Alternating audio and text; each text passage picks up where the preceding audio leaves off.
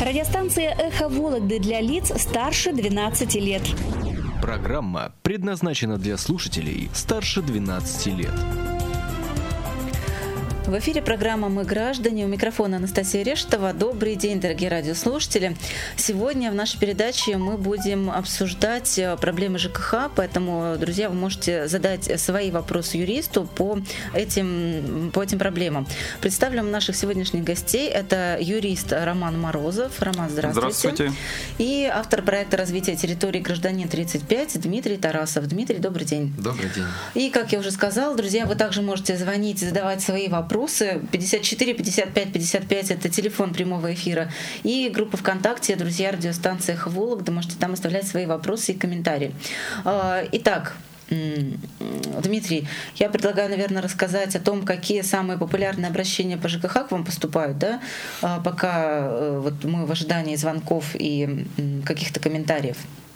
Да, я хотел бы э, пригласить радиослушателей, да, и тех, кто социальными сетями пользуется. Вот у нас э, в группе «Гражданин 35» ВКонтакте идет прямая трансляция. Мы специально вот сегодня пришли, чтобы э, именно поотвечать на вопросы радиослушателей именно по проблемам с жилищно-коммунальными услугами, жилищно-коммунальным хозяйством. Не совсем благоустройство.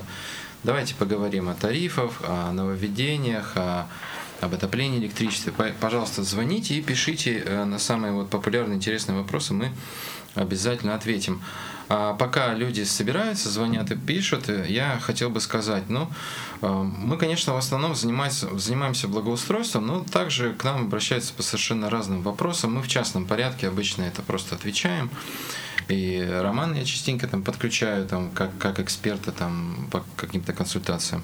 Ну, нужно сказать, что вот э, я проанализировал за последние вот несколько месяцев, вот специально перед эфиром посмотрел, что мне люди пишут, с каким вопросом. Это в основном почему-то получилось, что проблема новостроек. Вот именно новостроек. А, люди задают совершенно разные вопросы, такие как откуда взялся вот такой тариф, uh-huh. да, когда люди въезжают и удивляются, что у них, например, высокий тариф. Почему такая большая площадь общих помещений? Вот это вот э, несколько раз был такой вопрос, потому что тариф рассчитывается в том числе, э, кроме своей квартиры, еще и э, на отопление, там, освещение, помещение общего пользования. И часто бывает, эта площадь, она ну, как бы не совпадает с реальностью там, в большей или меньшей степени сторону. Вот. Э, также очень много вопросов, у кого там из розеток дует абсолютно новых домах, э, протекает крыша, пресневеют стены, промерзают вот сейчас вот зимой. Также очень много вопросов к управляющим компаниям.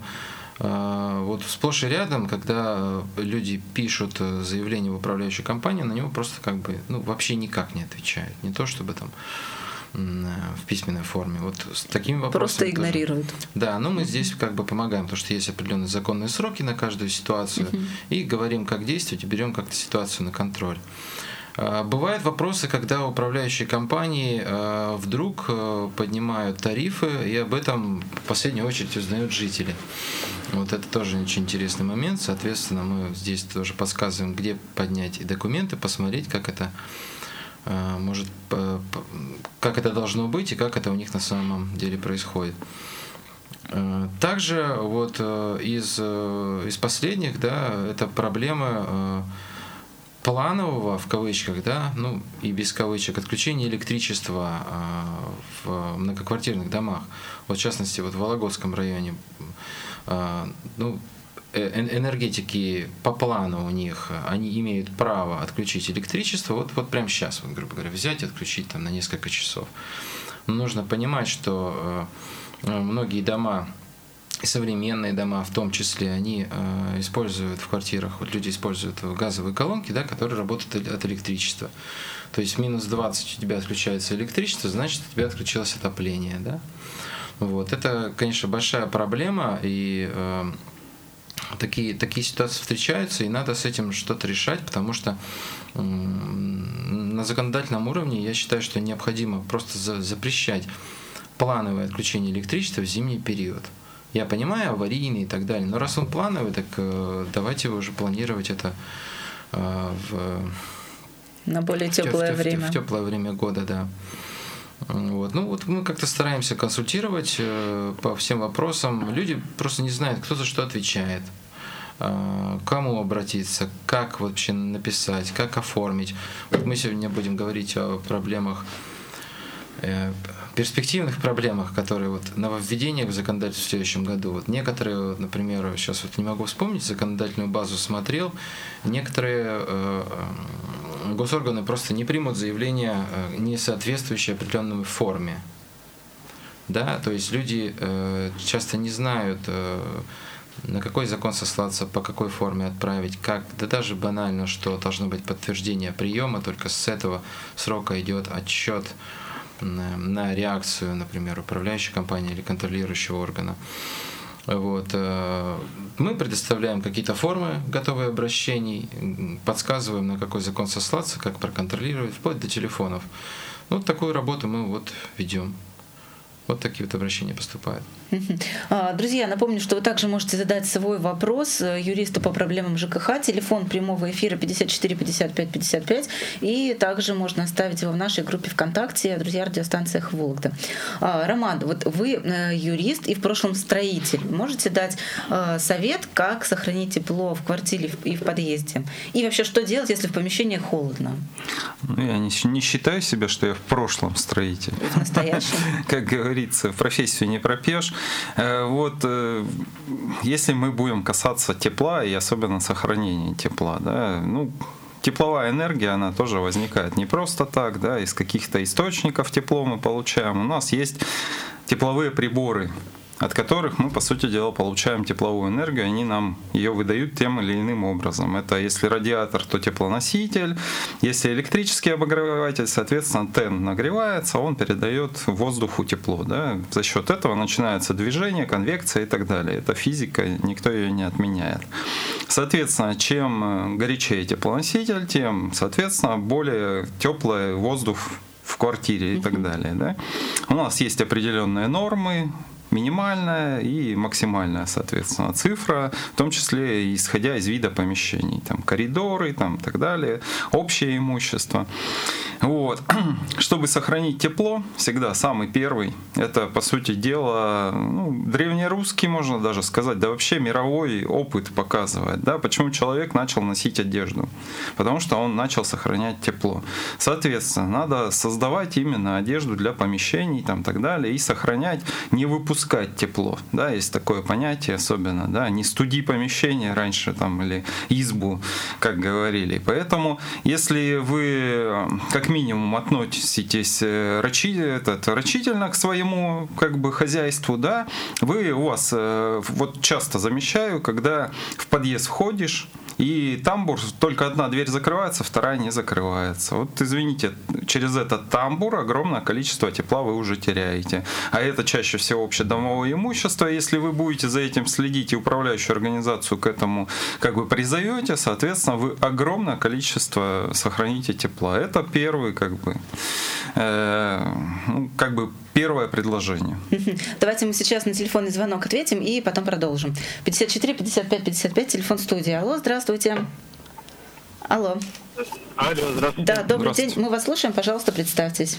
Меня зовут Дмитрий. Я хочу вот рассказать такую историю. Смотрите, э, в 2010 году заехали в новый дом. Была одна управляющая организация, один председатель во временное пользование взяли часть коридора. То есть там на каждом этаже такая же ситуация была. Взяли во временное, было собрание, все проведено. Э, взяли вот во временное пользование часть коридора, отнесли дверь. Прошло 10 лет, но на руки ничего не выдавали, то есть собственникам. Это у меня родители были. Вот. Э, на руки никаких там э, ну как вот собрания проведения, ничего не передавали. Э, были квитанции, приходили, брали э, квартплату вот за этот там квадратный метр, который взяли во время пользования. Uh-huh. Потом на квартплату отменили. А сейчас сменился э, ТСЖ другое и председатель другой. С этим председателем ну, не заладились отношения, и она решила подать в суд. Именно на моих родителей, на нашу квартиру. Э, суд уже длится больше года. Э, сначала городской суд, э, там, то есть я к чему веду? Как вот этот вопрос весь может решиться? На, руках у собственников нету никаких документов, только квитанция об оплате. Вот. Она, председатель, хочет, чтобы сейчас эту перегородку снесли, все вернули в должный вид. И только вот на нашей квартире это все зацикливается. В городском суде было, вызывали свидетелей, вызывали старого председателя. Старый председатель говорит, передавала все вот эти документы. Новый председатель говорит, ничего не передавала она. Вот, и получается замкнутый круг. Э, судья взяла самоотвод э, в городском суде. Сейчас нас направили в районный уже суд э, ниже инстанции э, отправили, хотя вроде наоборот должно быть выше инстанции отправлять. И получается такая замкнутая ситуация, и в районном э, суде уже как-то судья там уже ни свидетелей не вызывает никого. Она говорит, э, надо просто вот этот э, протокол собрания, что вот это собрание было, э, проходило, чтобы оно прошло вашу пользу. А если бы оно было, то мы бы, э, то есть этого и суда бы в принципе бы не было бы по итогу. И как дальше, то есть куда обращаться, мы не знаем. Э, У меня родители пенсионеры, Э, ну, там на первый суд мы там юриста наняли, ну, то есть ничего там толком не решилось у нас. Вот сейчас второй э, ра- районный, получается, на нового юриста нанимать. И денег у родителей нету, и не знаем, что делать дальше. А в доме происходит просто вот самоуправство. То есть на кого хочет она в суд, на того и подает. То есть кто там с ней не поздоровался, и кто ей неугодный. То есть вот такая ситуация происходит. Что нам делать? Мгм. Так, спасибо, Дмитрий. Так, Роман. Ну, смотрите, э, общее имущество, оно, по сути дела, признается общим, пока не признано иное, да? Если, соответственно, общее имущество как-то перераспределяется, это не только с согласия собственников, ну, всех происходит. Это первое. Второе, оно должно происходить определенным законе установленным способом. Я как понимаю, вообще, если там установлена перегородка и дверь какая-то дополнительная, это в первую очередь вопросы перепланировки переустройства помещений, которые связаны с внесением э, в технический план объекта, соответственно, данных. Если там присутствует перепланировка, то надо защищать именно в этом плане, в первую очередь, права, да, что они должны быть определенным законным способом установлены. Это первое, должно быть получено согласие на данную перепланировку. Во-вторых, э, должен быть проект в администрации. Если в районный суд направили, скорее всего, просто в районе находится данное помещение. Вот, районный суд, он не ниже городского. Городской это также районный суд, просто он в городе находится, поэтому городской. Вот, у человека как бы, ну, понятно, что мы сталкиваемся регулярно, что в юридической плоскости люди, сложно им разобраться во всем этом.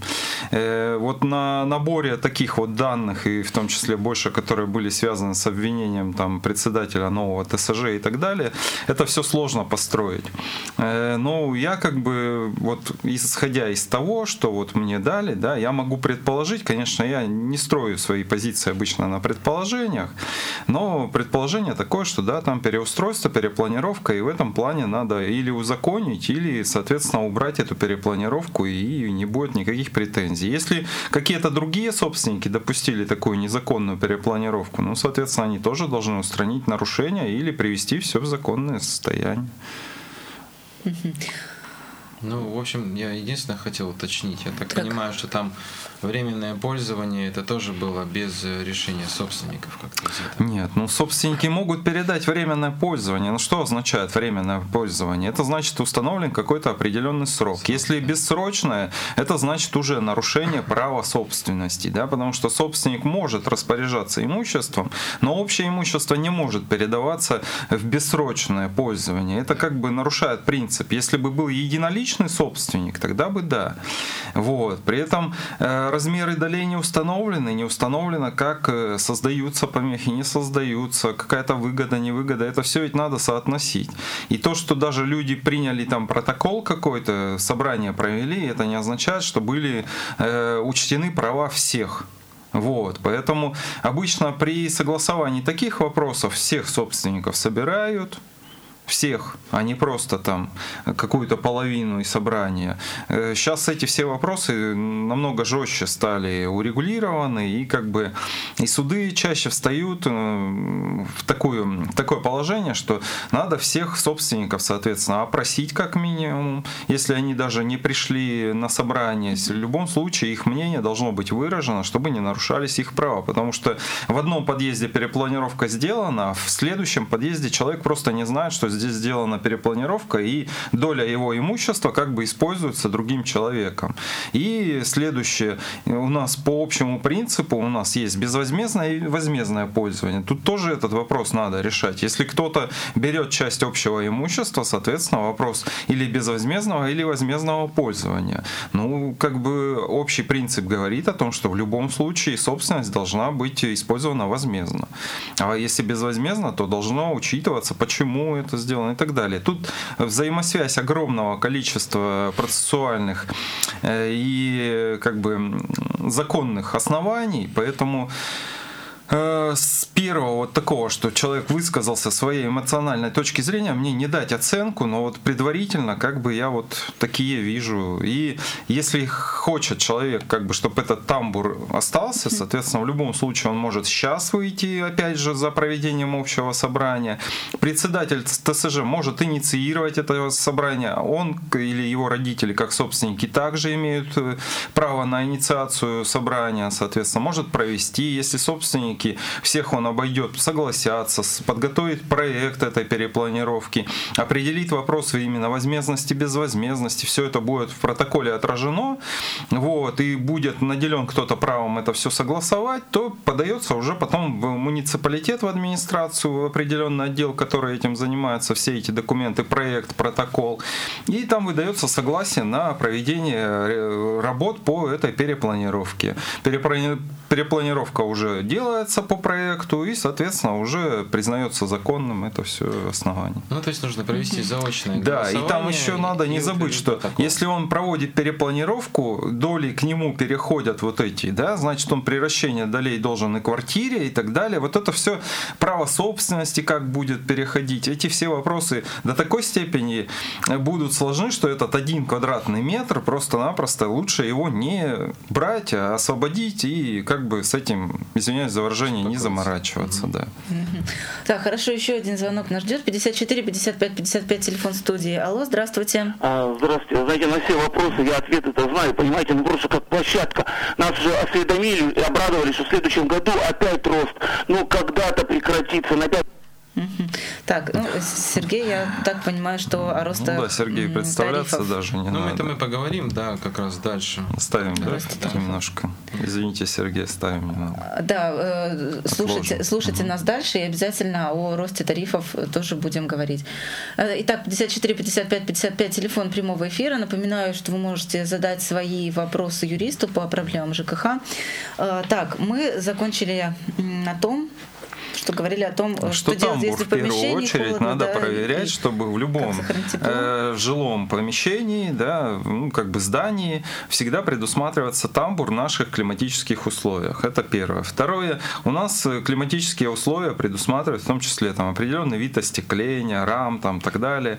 Это все теплотехнические так называемые э, характеристики э, здания, которые вот надо их, чтобы они соблюдались. Это толщина стен, утепление и все тому подобное. Э, когда определенные, да, сейчас новые технологии, которые уже давным-давно не новые, э, утепления и так далее применяются, улучшаются здания, это, конечно, приводит к экономии, да, потому что надо понимать, что тепловая энергия имеет тоже, она подчиняется такому же закону сохранения энергии, что если где-то убыло, значит где-то прибыло. Если вы холодный воздух допускаете, значит он начинает нагреваться, уходить наружу, наружу и, соответственно, нагревать уже поверхность земли, извиняюсь за выражение, да, вот. И мы это уже греем воздух на улице. Вот. Может быть, мы, конечно, хотим зиму таким образом победить, но я думаю, лучше сохранить тепло в помещении и начинать задумываться, да, в том числе о проветривании. Часто идешь, и люди говорят, ой, у меня там жарко, я лучше форточки открою. Но вы можете обратиться в управляющую организацию, сообщить, что у вас жарко, чтобы они отбалансировали, так называется, стояк, или там другую, как система устроена, может быть, другим способом. Но эта вся балансировка зачастую приводит к тому, что экономия существенно, да, это все настраивается. Есть такие э, люди, которые теплотехники, например, они могут рассчитать все это, подумать. Есть приборы у нас сейчас, пирометр или э, как бы термометр такие вот есть э, приборы, которые прямо замеряют, где потери тепла происходят. И, соответственно, уже при определенной температуре можно провести исследования. Они сейчас не так дороги, и можно увидеть, где происходят теплопотери. Там окна будут видны красным, там углы, еще что-то. И в этих местах, где красное, а не голубое, там при определенной температуре, соответственно, там надо утеплять.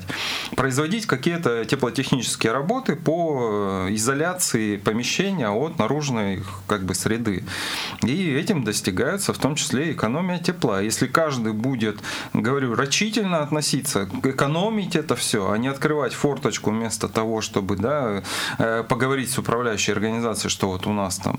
Дальше, соответственно, сами приборы отопления, они ведь у нас э, чугунные радиаторы, они имеют свойство заиливаться. Мы с, столкнулись вот э, с этим вопросом. Я сантехнику говорю, так вот надо промывать его.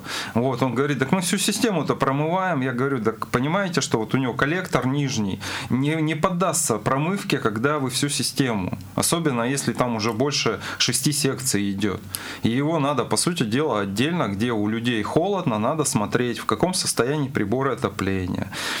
И это все кругом и всюду, это планомерная работа по обслуживанию своего имущества. Если люди будут этим заниматься, и заниматься не зимой, а заниматься именно летом, и думать наперед, сани готовить к зиме летом, ну, соответственно, мы потихоньку, постепенно начнем двигаться в плане энергоэффективности нашего коммунального хозяйства. Потому что оно осталось у нас ну, на советском уровне, так и признаемся. Ну а будут ли управляющие компании заниматься тем, что вот измерять эти потери тепла, там что-то? У нас вот... есть закон об энергосбережении, он давно уже работает, но у нас до сих пор даже табличек не висит на зданиях об энергоэффективности. Как, по сути дела, предписывают паспорта энергоэффективности не сделаны. У нас приборы учета тепла не во всех зданиях есть. Вы понимаете, у нас э, получается, что у нас законы-то издаются, угу но контроль за выполнением вот этих законов, которые на самом деле важны для нашей жизни непосредственной, а там он такой спустя рукава, потому что нет специалистов на самом деле. Да? Придешь в ту же э, жилищную инспекцию, там разве есть специалисты в этой отрасли? Так они, потому что на счет происходят эти специалисты. Потому что очень мало данных специалистов, у нас в том числе и отрасли образования готовит данных специалистов мало. Потому что люди не видят, что ну, как бы востребовано это профессия. Притом там довольно-таки сложные навыки надо получать по расчетам и так далее, там скрупулезные. Вот. Дальше меняются технологии, которые тоже надо учитывать, что они изменяются. Разные системы отопления. Труба-то она остается, но они разного э, как бы материала становятся, что металла становится меньше, пластика становится больше, э, диаметры, насосы, очень много. По сути дела, с этим-то мы, конечно, в технологическую революцию вписывается Российская Федерация, но модернизацию, такое умное слово в свое время Медведевым постоянно употреблялось, жилищно коммунальное э, хозяйстве, ну, оно во всех странах, оно происходит очень тяжело. И тут в первую очередь индивид, э, человек, который обладает собственностью и ощущает это право, он и реализует это право, в том числе через реализацию своих обязанностей по обслуживанию данного помещения, содержание его в, нормальном виде и так далее. И надо понимать, что экономия сразу не получается. Экономия получается последовательно, потихоньку. Прошел в подъезде, видишь, форточка открыта, покурил сосед и не закрыл ее. Взял, закрыл. А не жди, что какой-то э, там остановится и закроет. Видишь, фонарик э, днем светит, соответственно, выключи его, Если мы будем вот так относиться, да, это в том числе ведь и экологическая безопасность. Надо понимать, что все это производится в том числе с применением природных ресурсов и загрязняя экологию. Пускай мало, но загрязняя. И все это надо понимать. На, Дмитрий, вы что-то хотите добавить? Я заслушался. На этот, на этот счет, да? Да, в принципе, все правильно. Роман сказал. Мы говорим про, про экономию, но вот я сейчас, у нас тоже в доме был сделан ремонт. Ну, как минимум, это энергосберегающие лампы, да, установлены в подъезде, да, в квартире мы, я стараюсь переходить полностью. Ну и, конечно, это счетчики, счетчики, да, то есть недопустимо. По тарифу, по тарифу всегда будет платить невыгодно. То есть, ну, по нормативу. По нормативу, да. да. По нормативу всегда, всегда невыгодно, да. Ну, это я хотел бы плавно перейти как раз вот к следующему вопросу по поводу вообще управляющих компаний ТСЖ, потому что от них очень многое зависит. Я предлагаю после перерыва перейти, чтобы нам да, да, э, не прерываться. А потом, э, я напомню, что в гостях у нас сегодня юрист Роман Морозов и автор проекта развития территории гражданин 35 Дмитрий Тарасов. Говорим мы сегодня о проблемах ЖКХ, и у вас есть возможность, дорогие друзья, задать вопросы свои э, юристу по этим проблемам. 54 55 55 телефон прямого эфира. Пожалуйста, звоните. Мы уйдем на небольшой перерыв и через несколько минут вернемся. Программа предназначена для слушателей старше 12 лет. Итак, мы возвращаемся в прямой эфир. Напоминаю, что это программа «Мы граждане». Говорим сегодня о проблемах ЖКХ, и э, вы можете задать свои вопросы юристу. Телефон прямого эфира 54 55 55. Группа ВКонтакте «Друзья радиостанции «Эхо Вологды». Напомню, что в гостях у нас сегодня юрист Роман Морозов и автор проекта развития территорий «Гражданин 35» Дмитрий Тарасов. Э, так, значит, э, мы хотели еще рассказать о том, как не переплачивать за тепло, да, и если холодно, то можно вернуть свои деньги. И наоборот. И, на, и наоборот, если жарко, то что делать? Ну, температурные режимы у нас установлены постановлением об оказании коммунальных услуг. Сейчас просто на память не помню, или 354 или 491. У нас вопросы многие урегулированы. Соответственно, у людей, которых, э, так скажем, индивидуальная система отопления, есть у нас поквартирная, как бы, и счетчики тепла поставлены в новых домах, это вообще как бы проектируется и обязательно. Вот. Но некоторые просто просто их поверку не проводят и так далее, потом опять начинают без счетчика жить. Но где вот стоит поквартирный счетчик и домовой, соответственно, там вообще все видно, где какие теплопотери, как их сократить, там планировать для ТСЖ или управляющей организации, да, это все довольно-таки можно, если она стремится это делать. И также и человек может просто убавить у себя или прибавить тепло, да, теплее или холоднее. Это как в том числе с поквартирными котлами отопления. Можно прибавить, убавить, там потеплело на улице, вы убавили, или, например, вообще сделать датчик от тепла, э, как бы там специальное такое устройство ставится, запираю, ну как бы не запирающее, а специальный клапан, э, как винтель, да, и он от температурного просто определенное количество тепла пускает или не пускает, увеличивает теплопотребление или уменьшает. Это как бы тоже все уже давным-давно многие ставят, и датчики можно походить, посмотреть, дома, на домах есть. Если у вас э, как фиксировать, давайте в первую очередь, у нас перерасчеты производятся только если мы доказываем то, что мы как бы у нас некачественно оказана услуга была. Как доказать некачественное оказание коммунальной услуги? Любой. Для этого в первую очередь надо, конечно, составить э, Э, доказательства в плане того, чтобы понять, что эта услуга оказалась некачественной, тавтологию такую, да, но э, сделать какой-нибудь акт, Лучше его делать всегда комиссионно. Лучше, может быть, даже если вот градусник э, купить э, в э, магазине, который имеет дату поверки ближайшую, и поэтому с него можно легко там снимать температуру, например, по отоплению. И вы фиксируете на видео, приходят там соседи, вы у соседей фиксируете это все. И, соответственно, составляете, например, какой-то дневник наблюдений, и на основании этого дневника наблюдений уже потом требуете теперь расчет счета. Тогда это все будет нормально. Но у нас обычно как происходит? Сначала люди э, как бы возмущаются, возмущаются, потом оказывается нигде ничего не зафиксировано, они приходят в управляющую организацию, открывают дверь ногой, давайте перерасчитывайте. Но извините, управляющая организация это в первую очередь коммерческая организация. У них тоже получение прибыли и так далее. Если тепла затрачено, например, при перегреве помещения больше, то они будут говорить, вы как собственники обязаны вот эти все энергозатраты, все возместить и так далее, и тепловой ну, ресурсоснабжающей организации отдать эти деньги. Мы тут ни при чем. Но если будет зафиксировано, то они уже и будут смотреть, выяснять, где, почему, по какому вопросу произошло, соответственно, не налажена система отопления, чтобы комфортная была среда. У нас ведь в первую очередь написано, как в жилищном кодексе, управление домом происходит для создания, по сути дела, комфортной среды обитания для человека. Комфортная среда как раз описана в постановлениях правительства, да, что такой-то температурный режим, такое-то там энерго э, как бы потребление, что круглосуточно обеспечивается, водоснабжение у нас круглосуточно и так далее и тому подобное. Отопление там начиная с минус такого-то и так далее. Все это нормативные акты имеют, просто у нас э, люди не очень, так скажем, э, осведомлены, как доказывать и защищать свои права. И чаще всего сталкиваемся с тем, что ну, где-то кто-то чего-то доказал и успокоился, не передает эту информацию другим, и нам по новой приходится уже другому человеку разъяснять. Вот. У нас ведь есть в этой сфере это достаточно большое количество информации и в интернете, и вообще по радио, даже у вас приходят, рассказывают, неоднократно слышал.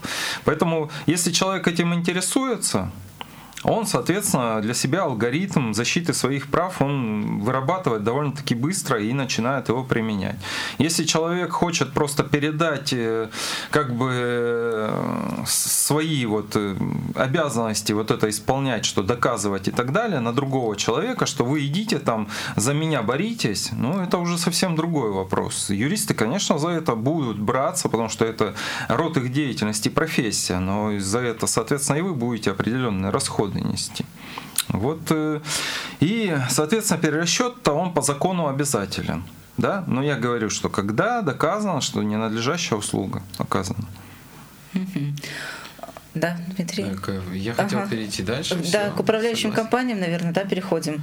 Ну, опять к поправлю, управляющие организации. Да, Роман да. уже нас в перерыве поправил, да. Ну, управляющая компания как-то мне привычнее ну, и... Да. Ну, я да, говорю, что для меня, например, юриста термины – это основной мой инструмент. Если мы говорим об управляющих компаниях, они управляют активами. Это деньги, предприятия и так далее, то, что приносит прибыль и доход.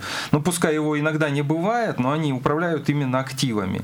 Квартира, жилые помещения – это в основном пассив, потому что они не приносят как таковые у нас прибыли, а наоборот потребляют наши же ресурсы для своего содержания. Поэтому тут вот надо это различать и как бы терминологию тоже стараться как бы правильно употреблять. Ну давайте, да, вот к управляющим угу. организациям перейдем. Вот смотрите, на, э, очень многое, о чем мы сказали, это экономия, это расходы, о том, что скажем, это тарифы. То есть ваши затраты во многом, во многом зависят от э, качества работы, э, форм, от формы управления и от качества работы субъекта. Вот это вот управление, это может быть управляющая организация там, или ТСЖ, да? Uh-huh. Насколько они эффективно работают, насколько они квалифицированные, да, располагают средствами и так далее. От этого во многом зависит, сколько будут платить жители. Вот. У меня на последнее время было вот два вопроса. Ну, личного характера меня спрашивали, какую организацию ты посоветуешь, например, или а, а что ты скажешь по поводу вот этой вот управляющей компании или организации? Ну, на самом деле это всегда очень сложный вопрос. Вот я э, дам несколько советов, да, вот Роман меня, наверное, добавит, поправит.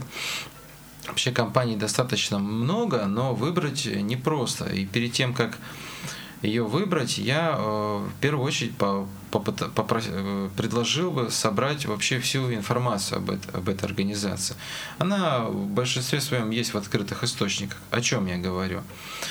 Ну, во-первых, как давно существует эта организация? Вообще, кто эти люди, да? То есть одно дело это люди опытные, да, которые занимаются там, ну пусть несколько лет хотя бы, да.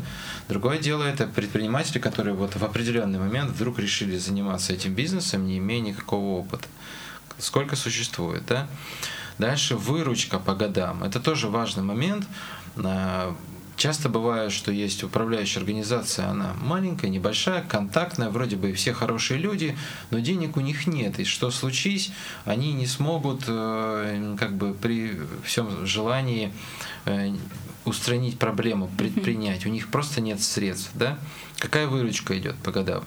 Дальше обязательно я смотрю, если по этим управляющим организациям э, судебные дела в роли ответчика, да, то есть кто на них подает в суд, какие результаты, по какому поводу, физические лица подают или там э, другие юридические лица подают. Ну, часто бывает, что правда э, такое всплывает, что уже совершенно не хочется этими организациями заниматься. Дальше.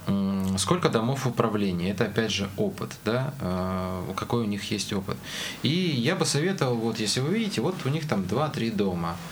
И вы рассматриваете эту компанию как вот управляющую организацию, с которой вы будете там десятилетиями работать. Не поленитесь, доедете до этих домов, поговорите с жителями, которые там во дворе гуляют, да, как они характеризуют эту компанию, Э, что они могут сказать? Это жители все скажут, э, все как есть. Это действительно так. Э, редко скажут хорошее, все плохое вы узнаете. Это очень важно. Ну и самое главное, посмотрите платежки, которые дают жителям. Посмотрите тариф да, за квадратный метр, посмотрите, как это все работает. Сравните их с тем, что есть сейчас, или, может быть, с другими компаниями, да. Вот и только на основании этого стоит уже как бы принимать решение, переходить или не переходить в другую компанию. Вот. А, ну, бывают ситуации, когда вот вынужденный переход, да.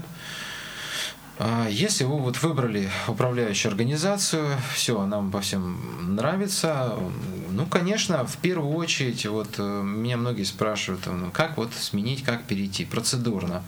Ну, я должен сказать, что лучше всего вам в этом деле поможет новая управляющая организация. Если она заинтересована в том, чтобы взять ваш дом, так она вам все поможет, все сделает, юристами там всеми делами обеспечит.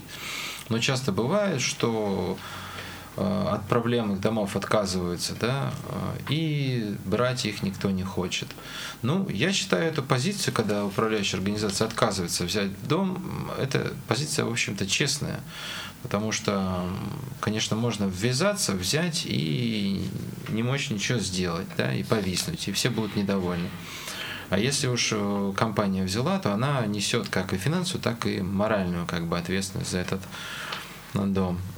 Вот, вот у меня такие советы по выбору, как по смене управляющей компании. Вот Роман добавит что-то. Ну, по сути дела, это идеалистическая такая картина, да, ну, что какому-то идеалу. Но на самом деле управляющая организация у нас, ну, вообще управление многоквартирными домами – это лицензируемый вид деятельности на данный момент. Соответственно, управляющая организация, как только один дом берет в управление, она должна была до этого получить, соответственно, лицензию на управление как минимум этим домом. Ну, там не один, два обычно. Вот.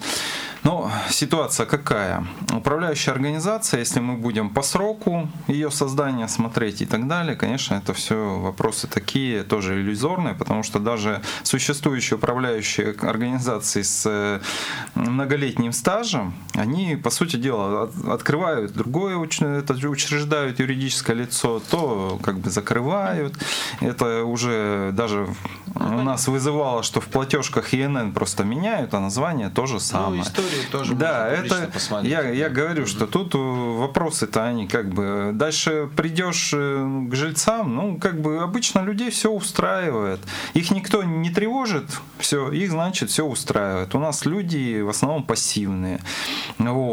И двери-то мало кто откроет, если ходить и интересоваться, как у вас тут управляющая организация. Ну, есть разные формы управления помимо управляющей организации, это у нас, конечно, ТСЖ, товарищество собственников жилья, есть ЖСК, но это сохраняется форма кооператива при строительстве, которая возникла. И, соответственно, есть непосредственно управление домом.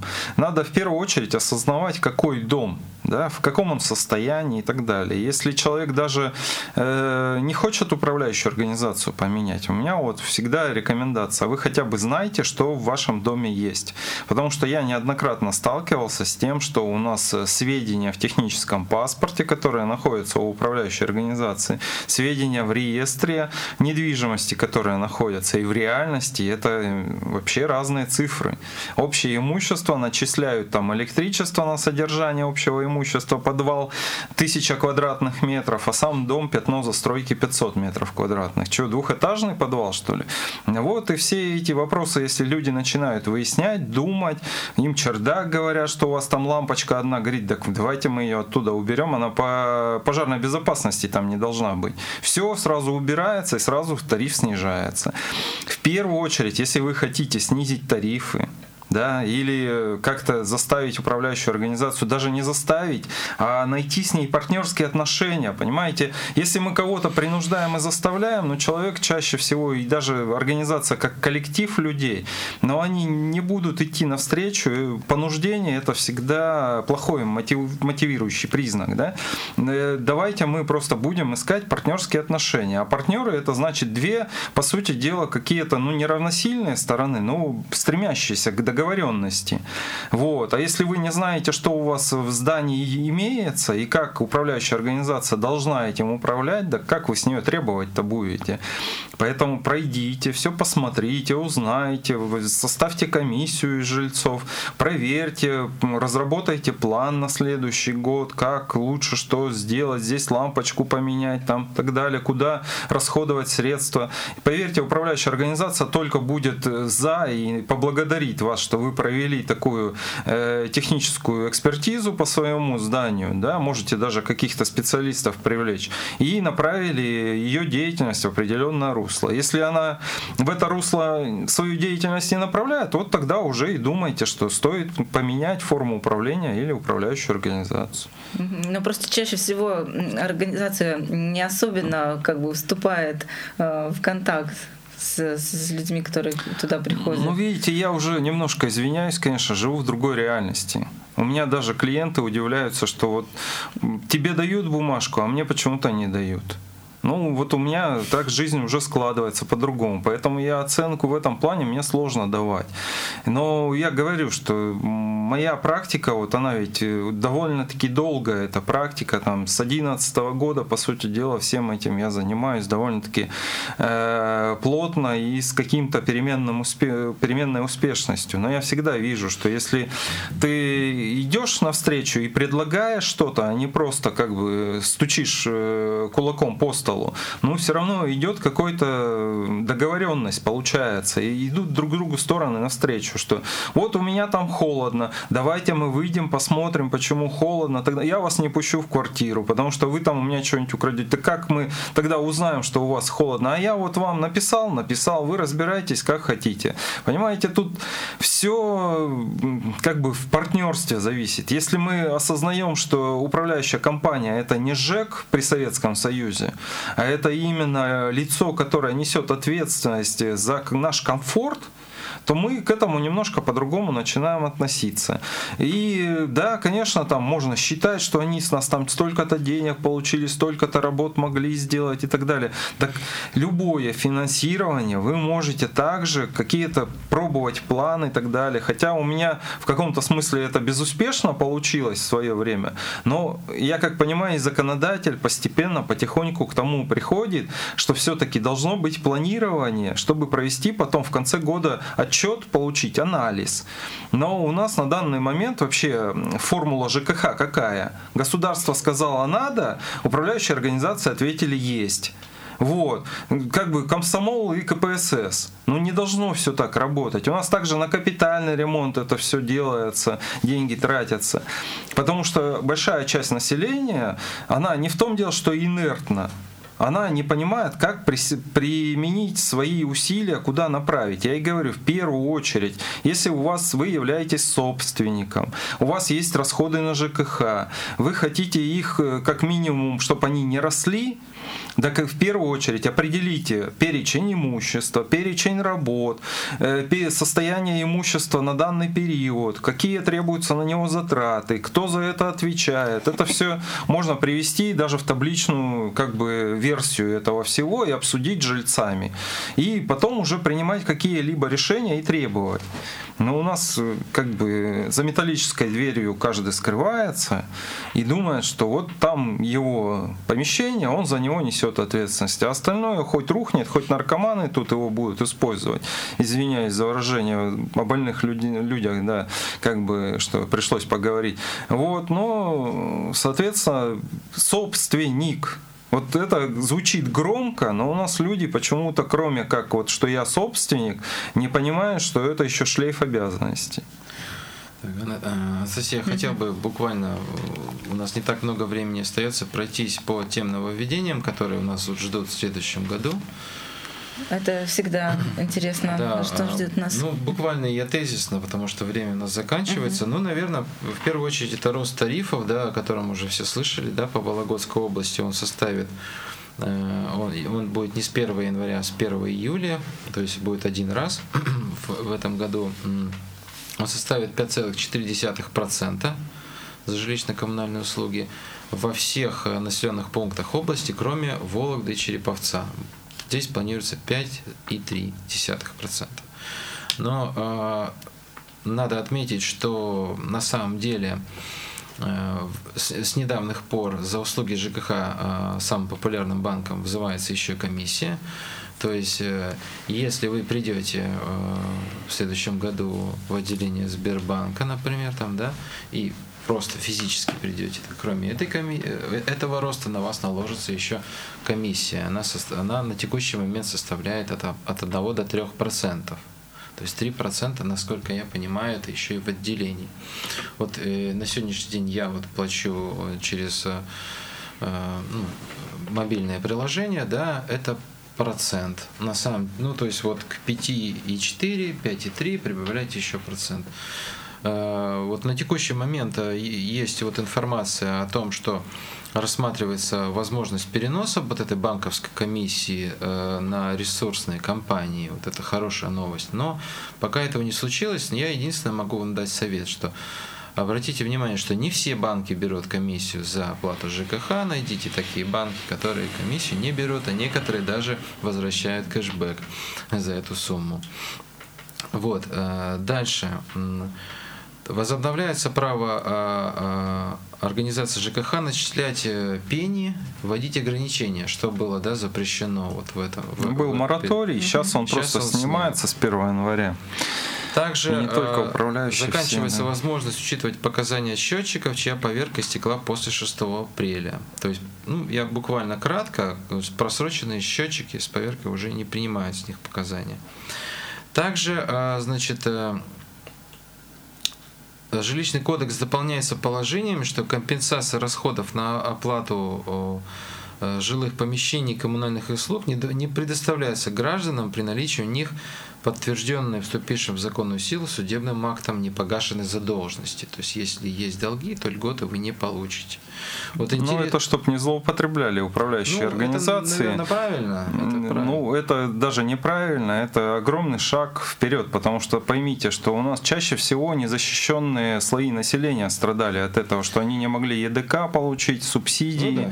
Сейчас они как бы в этом плане будут хотя бы э, как-то освобождены. При том там трехлетний срок еще надо не забывать, что если три года назад, то это не учитывается задолженность. Ну давайте дальше пройдем, пробежимся. Также вот интересная новость. После 1 июля 2020 года, если у вас сломается электросчетчик э, э, или заканчивается период поверки, то устанавливали, э, новый, новый счетчик будет устанавливать энерго, вот ваш поставщик электроэнергии. Такой важный момент. И в догонку к этому скажу, что с 1 января 2022 года э, у э, потребителя должна, обязаны вот эти компании предоставить возможность ознакомиться с показаниями своего счетчика удаленно. То есть речь идет об умных счетчиках, вероятно, по которым можно подключиться через, через интернет, кроме ресурсной компании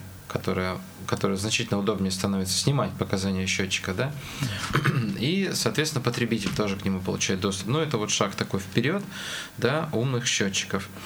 А, ну, и, и также из дополнений изменяется, а, дополняются как бы правила пожарной безопасности. Вот часто много возникает вопросов, могу ли я хранить вещи там в подвале, там, в цоколе, mm-hmm. наверху и так далее. Вот здесь э, четко, э, МЧС четко э, обозначает, что если э, назначением, предус... назначением помещения предусмотрено хранение чего-либо, да, то можно. Если это да, не начать с категории имущества, которое вы хранить будете. Взрывчатку, ну, огнеопасное. Да вот не всем это понятно, потому что сталкиваешься, что люди ну, хранят. Пройдемся, да. Также вот э, много было вопросов по поводу курения на балконе. Э, сейчас вот ввели прямо непосредственно вот этот пункт. Курить на балконах нельзя, официально запрещено.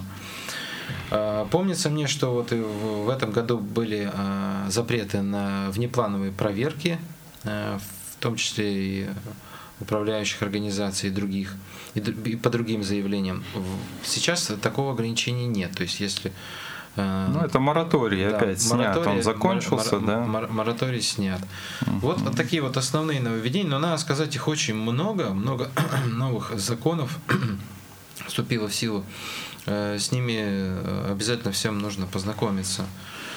Вот. Но в первую очередь, конечно, меня смущают вот это тарифы, да, которые там, я посмотрел вот с 2012 года, по моим оценкам, тарифы выросли э, от полутора до более, более в, дву, в два раза выросли. Ну, растительное масло, рожки растет, президент заметил, а это не видит. Ну, что сделать? Вот. Да, а, хотя здесь, казалось бы, как раз вот э, основная статья расходов. Так, ну, у нас, Дмитрий, к сожалению, время подошло да. к концу. Вот буквально 30 секунд до завершения программы. Э, хотелось бы как-то на позитивной ноте закончить. С Новым Завтра годом Новый всех. Год. Да, поздравляем всех с Новым годом. Э, желаем, несмотря ни на что, как бы не терять позитивный настрой. И больше включайтесь больше в общественную работу, сами не проходите мимо, и вы увидите, как э, жизнь вокруг вас наладится. Так, хорошо. Благодарю наших сегодняшних гостей. Напоминаю, что в студии были юрист Роман Морозов и автор проекта развития территории гражданин 35 Дмитрий Тарасов. Говорили сегодня мы о проблемах ЖКХ. Это была программа «Мы граждане». Всего доброго, до свидания, до новых встреч.